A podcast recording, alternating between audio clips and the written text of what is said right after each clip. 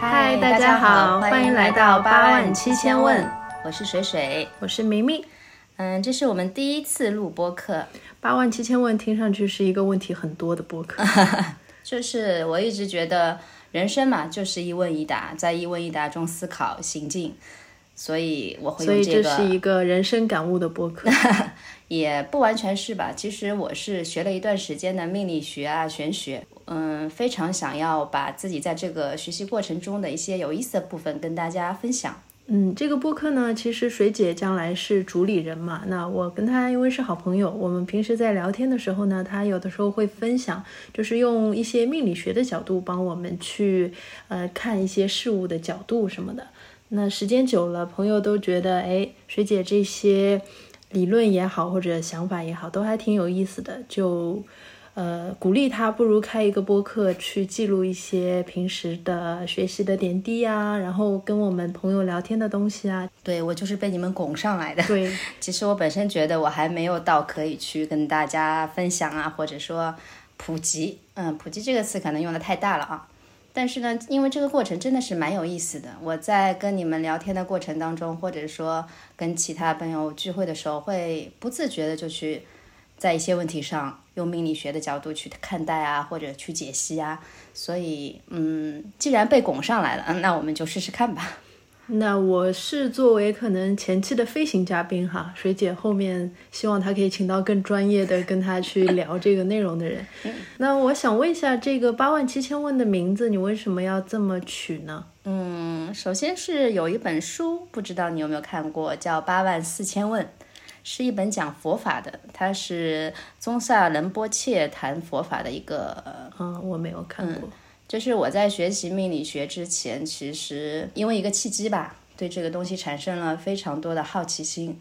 那后来也结识了一位师傅，其实等于我是拜他为师了嘛。他也觉得我是一个十万个为什么的人，因为在这个过程当中，我真的提了许多许多问题，甚至是打破砂锅问到底的。嗯嗯。然后我就觉得这是一个非常贴，就是和我自己贴合。然后这个名字里面的数字呢，又跟我的八字相配合。你是说八万七千吗？对对对，嗯，所以我就也就是信手拈来吧，取了这么一个名字。好吧，那你是现在跟着师傅在学吗？嗯，大多数的时候其实我还是在自己看书、看视频，然后自己解析一些东西。那遇到不懂的地方，或者说一些比较深的地方，我就会跟师傅探讨，然后师傅也会带着我去看一些案例。你是大概什么时候开始接触命理这这个学问的呢？嗯，有一段时间了，可能一年多吧，也不是太长，也没有很久。但是这一年多以来，我就发现命理这块东西给到了我非常非常多的帮助。那我可以先讲讲我当时是怎么认识师傅的，可能大家就有点清楚这个过程。对，你怎么接触到这个事情？好像因为我们也认识蛮久了，以前你也不是对这些传统文化、国学，或者说特别是像命理学感兴趣的人。啊，对我小时候是不喜欢国学的，因为呃，国学可能对那个时候的我来说是比较枯燥的，然后又很很多的文言文，对不对？读起来会非常的累，所以基本上是不触碰的。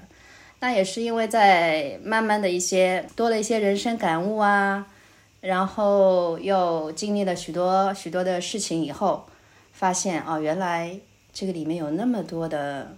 精华的东西，这个是不是就说缘分到这儿了，你可能就能感受到它的实际的用处也好，或者说能感到它的好啊？从命理学上来说的话，确实是有一个契机，一个缘分，可能是水到渠成的，就是你到了这个时候，可能你就会接触到它，然后开始相信它，甚至开始学习它、研究它。就是在一段有一个阶段吧，我是非常困惑、低迷。嗯，可能用这两个词还比较轻了。就当时我在一个非常低的低谷，事业也相当的不顺利，然后感情也是搞得自己很疲惫，就怎么样都感觉自己上不来，然后每天都会觉得生活毫无乐趣，没有意思，而且就是嗯，整个情绪也好，整个你周遭的那个环境也好，你就感觉没有办法滋养你，也给不了你力量。你自己靠自己没有办法爬上来的这样一个状态。就是对你的生活已经产生挺大的影响了。嗯，是很大的影响。我不知道你们有没有那种，就是早上起来眼睛一睁，觉得每一天都很没有意思，也不想出门，也不想见人。哦，我这个倒没有。我有一段时间，嗯，就是基本上是这样的，我会强迫我自己说今天要去上班，今天要去见朋友，但是就是一个非常吃力，就是非常不想去做的这样一个状态。照理说，像你是狮子座嘛，应该是一个还比较阳光啊、比较向上、比较有能量的一个人。照我们认识你的性格，也是一向比较外向，比较喜欢交朋友。呃，要说星座的话，可能那大方向是这样的。嗯，我这边啰嗦一句，就是说到星座，其实太阳星座也只是一个很小的部分。嗯，虽然我没有研究过星盘，但是大致知道一点，就是星盘也是要看你十二宫的嘛，对吧？嗯，也是要整体去看的，而不是单看一个太阳星座。那我本身可能给大家的感觉是比较阳光、比较开朗、比较 open 的，但是当你进入到一个跟你本身很不协调。的一个状态的时候，就可能完全走的是另外一个另外一条道路。就那个时候的话，我身边的朋友都感觉我不像是原来的自己。那那个时候是不是就是因为出现了这样的状况，所以说你去求助了命理学，或者去接触了命理了？我一开始可能没有想到八字啊、命理，因为这个东西你身边也没有很好的环境去接触到。我尝试的是心理咨询。啊，我大概做了四五期的心理心理咨询，但是可能是没有达到我的预期，因为平时你自己也会看一些心理学的书，本身就对这个蛮感兴趣的，从生理上、心理上都会产生一种要挑战心理咨询师的这样的一种感觉。啊，你们狮子座好像是有一点这样的 性格在。我们已经学了八字，我们要就是非常客观的去看这个事情。嗯，其实可能也不光是跟说星座有关吧，只是我性格上面，如果你没有办法让我幸福，或者说在你的业务上，在你的一些效果上没有办法让我感觉很有作用的话，我肯定是没有办法接受的。可能是没有碰到很厉害的心理咨询。对对对，我不认为心理咨询没有用，但可能在那个阶段，我遇到的这个心理咨询师没有给到我很大的帮助。那后来就去转向，就从心理 心理咨询去到 命理，好像是从科学往玄学上一个蛮蛮极端的转变。呃，也并没有吧，其实当中还有一点过程。我也去算了塔罗，我也去呃看了星盘，让人就是付费，但是。当时感觉都是巴纳姆效应，就是一些大数据的搜集，然后告诉你一些非常笼统的东西，但是没有实际解决我的疑惑。你当时想要具体解决的是什么呢？就是想要把你从那种很低落的情绪里拉出来呢，还是说你想要有一些比较，就是你有一些比较明确的指向，想要对方帮你去解决一些非常实际或者明确的问题？其实也没有，我只是想打破那个状态，就是那个你根本没有办法往上爬的一个状态。你刚才说是因为感情问题是吧？感情和事业就是两个大方向的不顺。那感情当时我是处在一个呃跟前面那个人分手了，分手了有一段一小段时间，但是整个状态是否定自己的。嗯嗯，就觉得我可能这辈子谈不好恋爱了。然后事业上呢，其实也很正常。但是，对说起来，现在回看都是很正常的，但当时是非常痛苦的。当时就走不出来。对，然后你也不是一个说年轻人刚刚开始谈恋爱，你有这种状态，那我觉得也比较正常。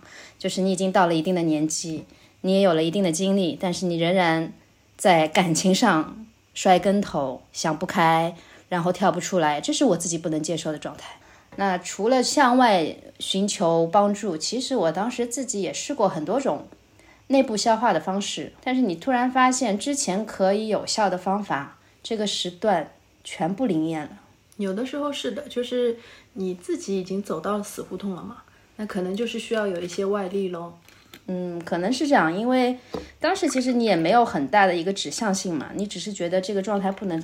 不能再这样下去了。嗯，那当时也是一个偶然，就是跟一个朋友聊起来了，他就说：“那我给你介绍一个命理师看看，你要不要试试？”嗯，如果你去了，他就说了一句话，他说：“如果你去了，你最好相信他。”这个其实我还蛮感同身受的，因为之前我也有朋友，他也有在跟大家聊天的时候有说过。命理啊，或者说他觉得有一个师傅很准，但是那段时间我是非常，我也不是抵触，但是我也是比较刻意在回避命理的这个东西嘛，因为我觉得你一旦去问了，别人说了，那你是信好呢，还是不信好，对吧？我也是会有这样一个疑问。嗯，我的疑问可能在于，因为之前没有接触过八字啊、玄学这一类东西，因为我们可能都是觉得。会有一些什么，是不是迷信啊，或者说是不是不是太科学的这种疑虑在嘛？嗯，所以反而说你去求求助了一些西方的一些手段，玄学的手段。但后来我真的遇到这个师傅，然后在很长的一段时间当中，对这个东西有了更深入的了解以后，我才知道可能大家预设的一些立场，可能都是有一些误解的。其实八字我们多少都还是知道一点嘛，八字就是指的人的生辰的年月日嘛，是吧？年月日时啊，年月日时。我们说看八字看的就是，呃，这个出生的时间。嗯，对。我这样说对吗？嗯，就是笼统的来说，就是年月日时，然后它分成四柱，叫其实它的完整的名字叫四柱八字，就是年柱、月柱、日柱、时柱。然后每一柱里面有两个字，就是天干地支嘛。天干对对对，就是天干地支结合起来。那天呃年柱里面有天干和地支，就是两个字。嗯，就以此类推，这个叫四柱八字。那我相信所有的中国人其实多多少少都有一些，就听到一些这方面的知识的，无论是。精确的不精确的，但是说到甲乙丙丁子丑寅卯，基本上大家都都是知道一点的，对不对？对我小时候就能背天干地支的嘛。真的假的？真 的真的，小时候毕竟还是对传统中国传统文化有段时间，呃，古典文学啊，然后诗词啊，还是比较感兴趣。那时候也背过天干地支。哎，那我们先不展开说嘛，这一些内容可能以后的播客可以。每一个板块具体展开说，嗯哼，那你还是跟我们说说，你遇到了这个命理师之后，他的什么样的，他给你说了一些什么，让你觉得他比，比如说心理咨询师，或者说比一些西方的星座啊、星象啊，能更击中你呢？嗯，这也是蛮有意思的，就是我朋友跟我介绍了以后，他说你想清楚再去哦，结果我第二天就去了。然后呢，我就是把我的 对，也不是救命稻草吧。当时就想，反正我算了，哪怕不准，哪怕我不信，也不会比现在更糟糕了吧？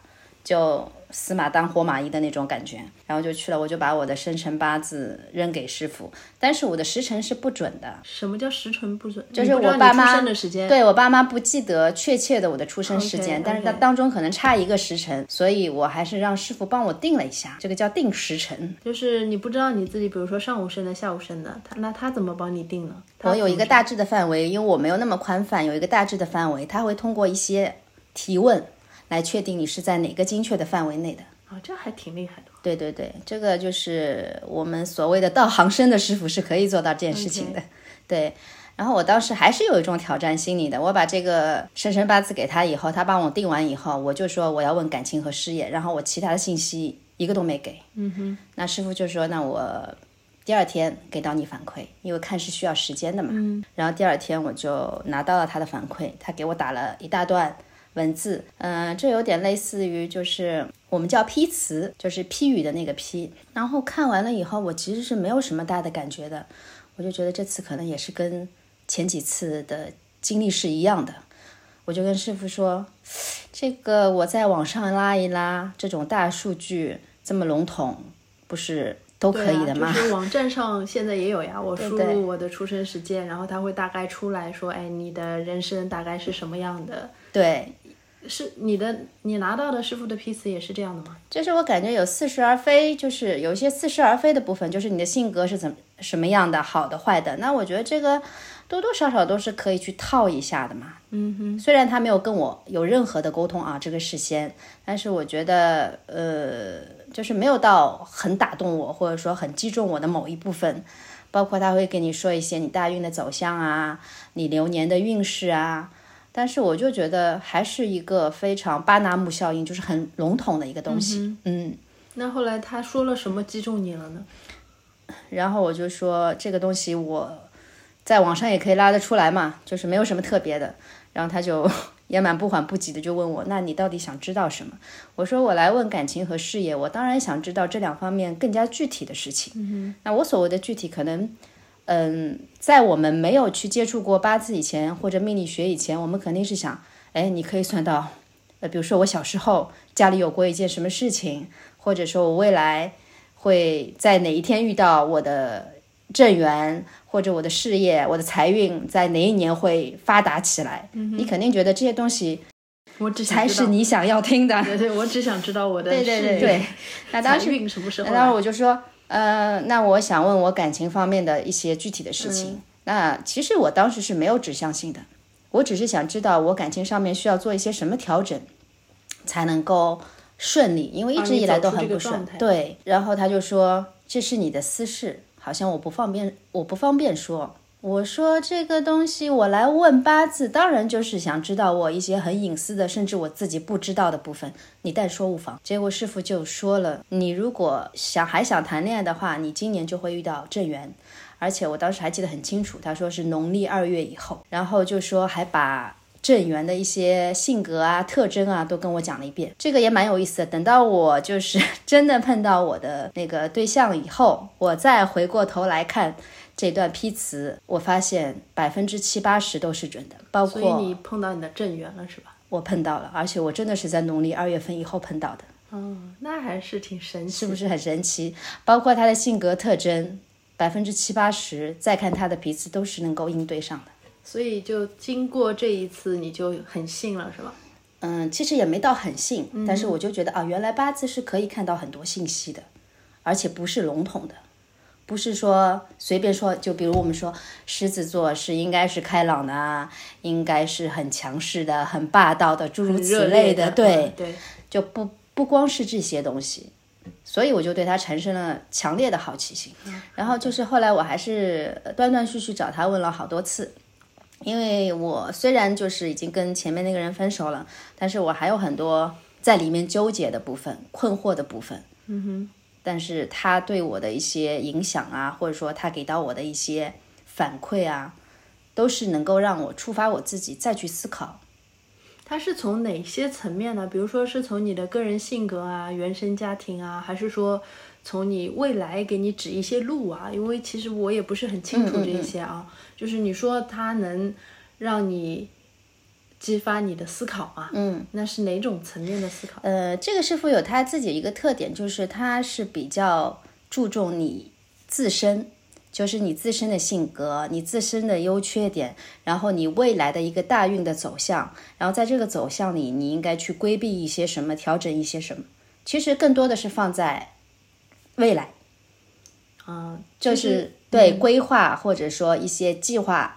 或者说一些你应该避开，或者你更加努力的一些地方，因为可能大家都会有一些误解，就觉得八字这个东西，你命里带的你就有，你命里没有的你就没有，没有那么简单。就这个东西，有时终须有，命里无时莫强求。对，这个东西没有那么简单。我们可能这一期是说不完整的，我们以后可以在这个方面深度的讨论。那当时的话，他就是在我未来的一些事情上，或者说在我从现在这个时刻该要去做一些什么调整这个方面，给到了我很大的帮助。那过去的事情，他经常会说一句话，他说：“不是我看不到，但是我觉得过去的东西已经过去了。”他那从某种意义上讲，其实这个师傅还是有一些心理咨询师可以起的作用。我当时给了他一句评语，就是你比心理咨询师管用啊！当然，我们在这里不是说要呃贬低心理咨询师没有用呐，或者说它的作用是微小的，并不是。我觉得这个是人与人之间的一个缘分，还有你跟这个方法和手段之间的一个缘分。这个方式可能他可能是这个师傅他表述的方式对你来说比较对接受，对对对你比较能接受这种说对，而且他比较耐心嘛，因为我断断续续的去找他，不是嗯像心理咨询师，你们一期一期去约。OK，对，然后就是在这个过程当中，他可能给我一些很好的建议，然后我也是比较就是还是有执行力的。虽然你在那么低谷的一个时段，但是你想出来，你自然会有一个行动。他有给你一些什么具体的建议吗？就比如说啊，他说你肯定会遇到正缘的，但是你要动。什么叫你要动？就是你要有行动。所谓的行动，并不是说你一定出门去要参加聚会啊、大型的活动啊、认识更多的人啊。可能你，比如说你在呃朋友之间聊聊天，也是在动；然后你在网上可能去跟别人聊聊天，也是在动；或者说你出去呃接触一些新的人，也是在动。总而言之，你要有行动。而不是维持现在的一个状态。这个其实也不一定从命理角度吧，就是一般的朋友，如果说希望你走出失恋这样的一个低谷的话，肯定也会让你，哎，那你出去认识一点新的人啊，可能比较容易开始一些新的感情。不过我觉得他能说准你真的会碰到正缘，然后在什么时候，你的正缘是什么性格的人，这个还挺神奇。你要知道，我是一个有挑战心理的人，我去动，并不是因为我当时想要谈恋爱。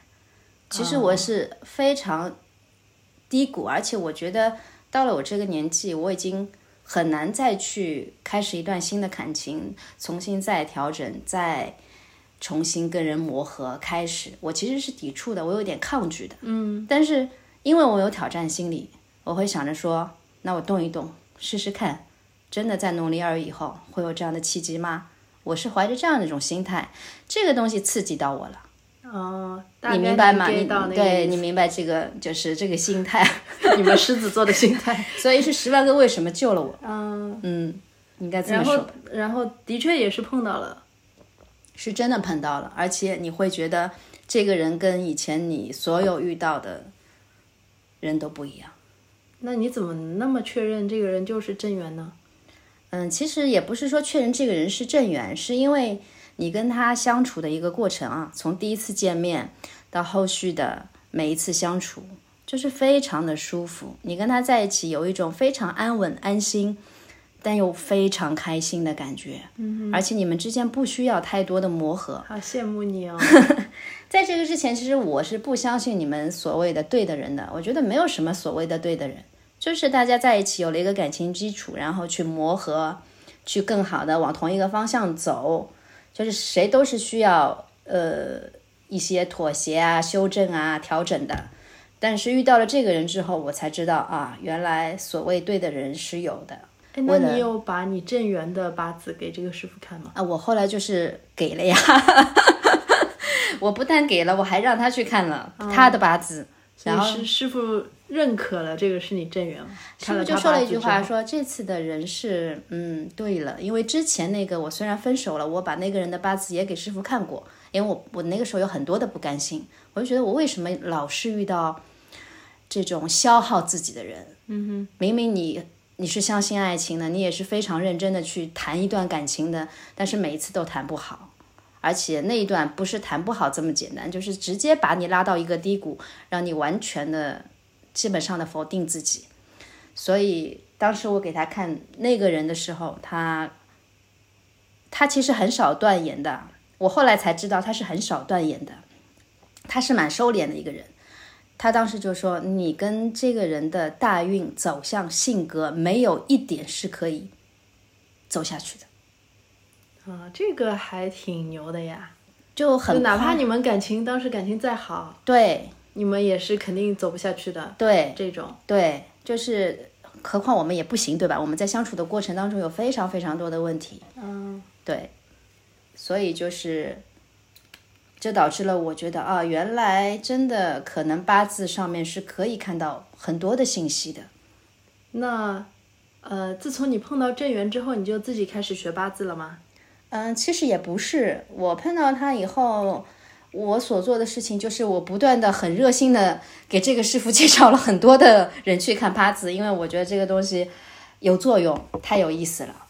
当时我一开始是做的这个事情，我没有觉得我是可以自己学八字的，因为我知道这个东西太深了，而且我文言文的基础也不太好，所以我没有想过自己可以去学。嗯，我是什么时候开始自己学的？就是可能在我呃，我当时不是说我事业也不顺嘛，嗯，所以我当时在这个方方面也是咨询了很多。师傅会说你是需要一门技能的人，那这里这里跳一个专业词，伤官。就是我是伤官格的人，命格嘛，我是伤官格的。那伤官的人呢，他其实就是靠技能吃饭的。我们这里只是笼统的说一下啊，大家不要一听到伤官是靠技能吃饭的，呃，去看自己的那个八字的时候就去这么定义，这也不完全。然后他说你现在在一个转折期，你是需要去学一门技能的。但是我就觉得我已经到了这个年纪，我已经四那个时候我大概已经四十岁了。哎，你之前是工作是不是他说的这种技能嘛？对，技能是指有一技之长。嗯，其实我年轻的时候也算是有一门技能，只能说语言嘛。嗯，对。我有一门外语，对对，我是日语嘛，所以有一个有一个也算是一个技能和手段和方法。但是你知道，一个技能它不是说你可以用一辈子的，有的时候，嗯，可能随着大环境的改变，你这个技能在十年前是非常 OK 的，或者非常吃香的，但是十年以后它可能就是。没有那么大的作用，人是需要进步的。就你一直抱着这碗饭的话，可能真的会遇到瓶颈。那我当时就是遇到瓶颈了。嗯，他说，那师傅说你还要靠一门技能，是希望你另外再学一门技能。对他希望你再学一门新的技能，然后在你的就是四十岁以后可以进行一个比较好的过渡。因为我当时是其实进入下一个大运了，十年的大运，我是有一个运势在的。但是如果你没有技能的话，就是我们所说的，你命里有你也未必抓得住。啊，对，那你就把这个命理学当你的一个新技能在学习了。我当时也没有觉得我能够学，但是师傅他一直在鼓励我，他说你可以尝试试试看。他肯定是从你的八字里看到了什么？我不知道，我也问过，但是他给我的答案是两个。他说，第一，你有敬畏心。所以我觉得你可以学，因为在这个方面的话，他说人品是非常重要的，敬畏心是非常重要的。第二个，因为你是十万个为什么，我觉得你可以。砂锅问到底。对我说：“难道我八字里面有写我有这样的特质吗？”他说：“嗯，你可以学，但是能够学到什么程度，不能断言。”当时正好也是一个比较空闲的时间段嘛，但是要说一下，就在开始学这个东西的时候，其实我基本上已经从那个低谷爬出来了，我的情绪、我的状态已经完全改变了，因为碰到正缘了嘛。对，当然这是一个很大的、很大的作用。然后我再去跟我的朋友就是见面啊、聚会的时候，大家就觉得，哎，从从前的那个你回来了，甚至比从前的那个你更好。嗯，对，挺好的，挺好的，的确是。嗯，因为你们也认识我蛮长时间了，应该也是能够看到我这个变化的。要不然，可能我跟你们去说一些命理学上的东西，你们也会觉得就是没有根据嘛，对吧？嗯，也是。嗯，那我觉得今天我们也聊的差不多了。啊，这么快就结束了吗？嗯，因为关于命理学的东西，真的或者玄学的东西，有很多很多的东西可以说。但是呢，因为我是不专业的，我不想说我是在给你们上课啊，或者说在给你们一些知识点啊。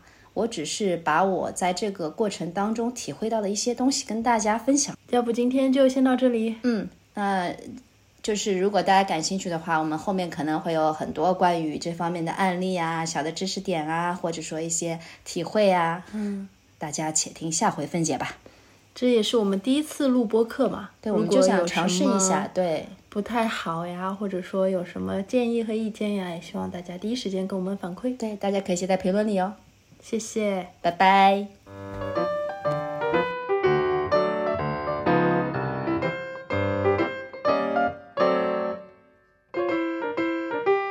J'ai fait glisser du rouge dans mes rêves. J'ai posé de l'amour sur mes lèvres.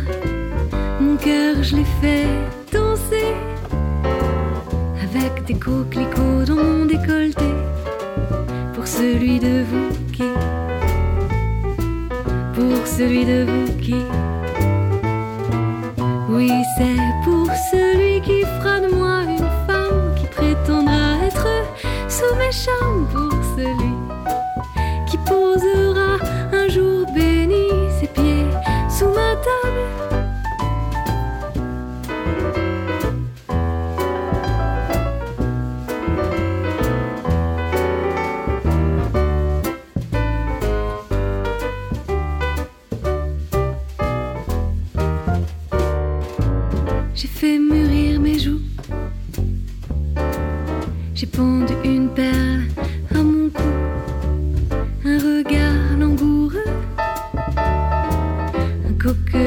dans mes cheveux.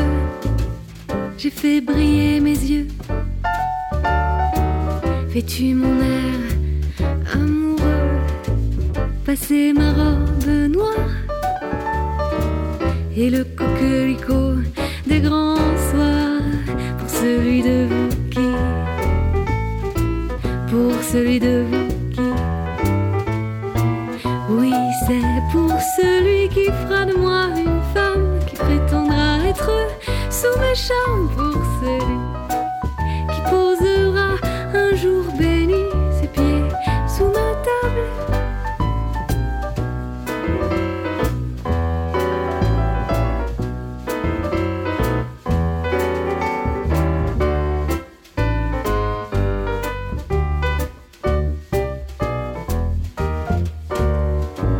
J'ai froncé mes lèvres, mes sourcils. J'ai enlevé de mon cœur toutes les piles. Échangé ma robe contre un treillis. Mon coquelicot contre un fusil. Pour celui de vous qui. Pour celui de vous qui. Oui, c'est pour celui qui a fait de moi une vieille qui n'est venue ni lendemain ni veille. Pour celui rien posé du tout, ni sous ma table, ni dans mon cou. Je sais qu'il est parmi vous. Et même s'il est beau,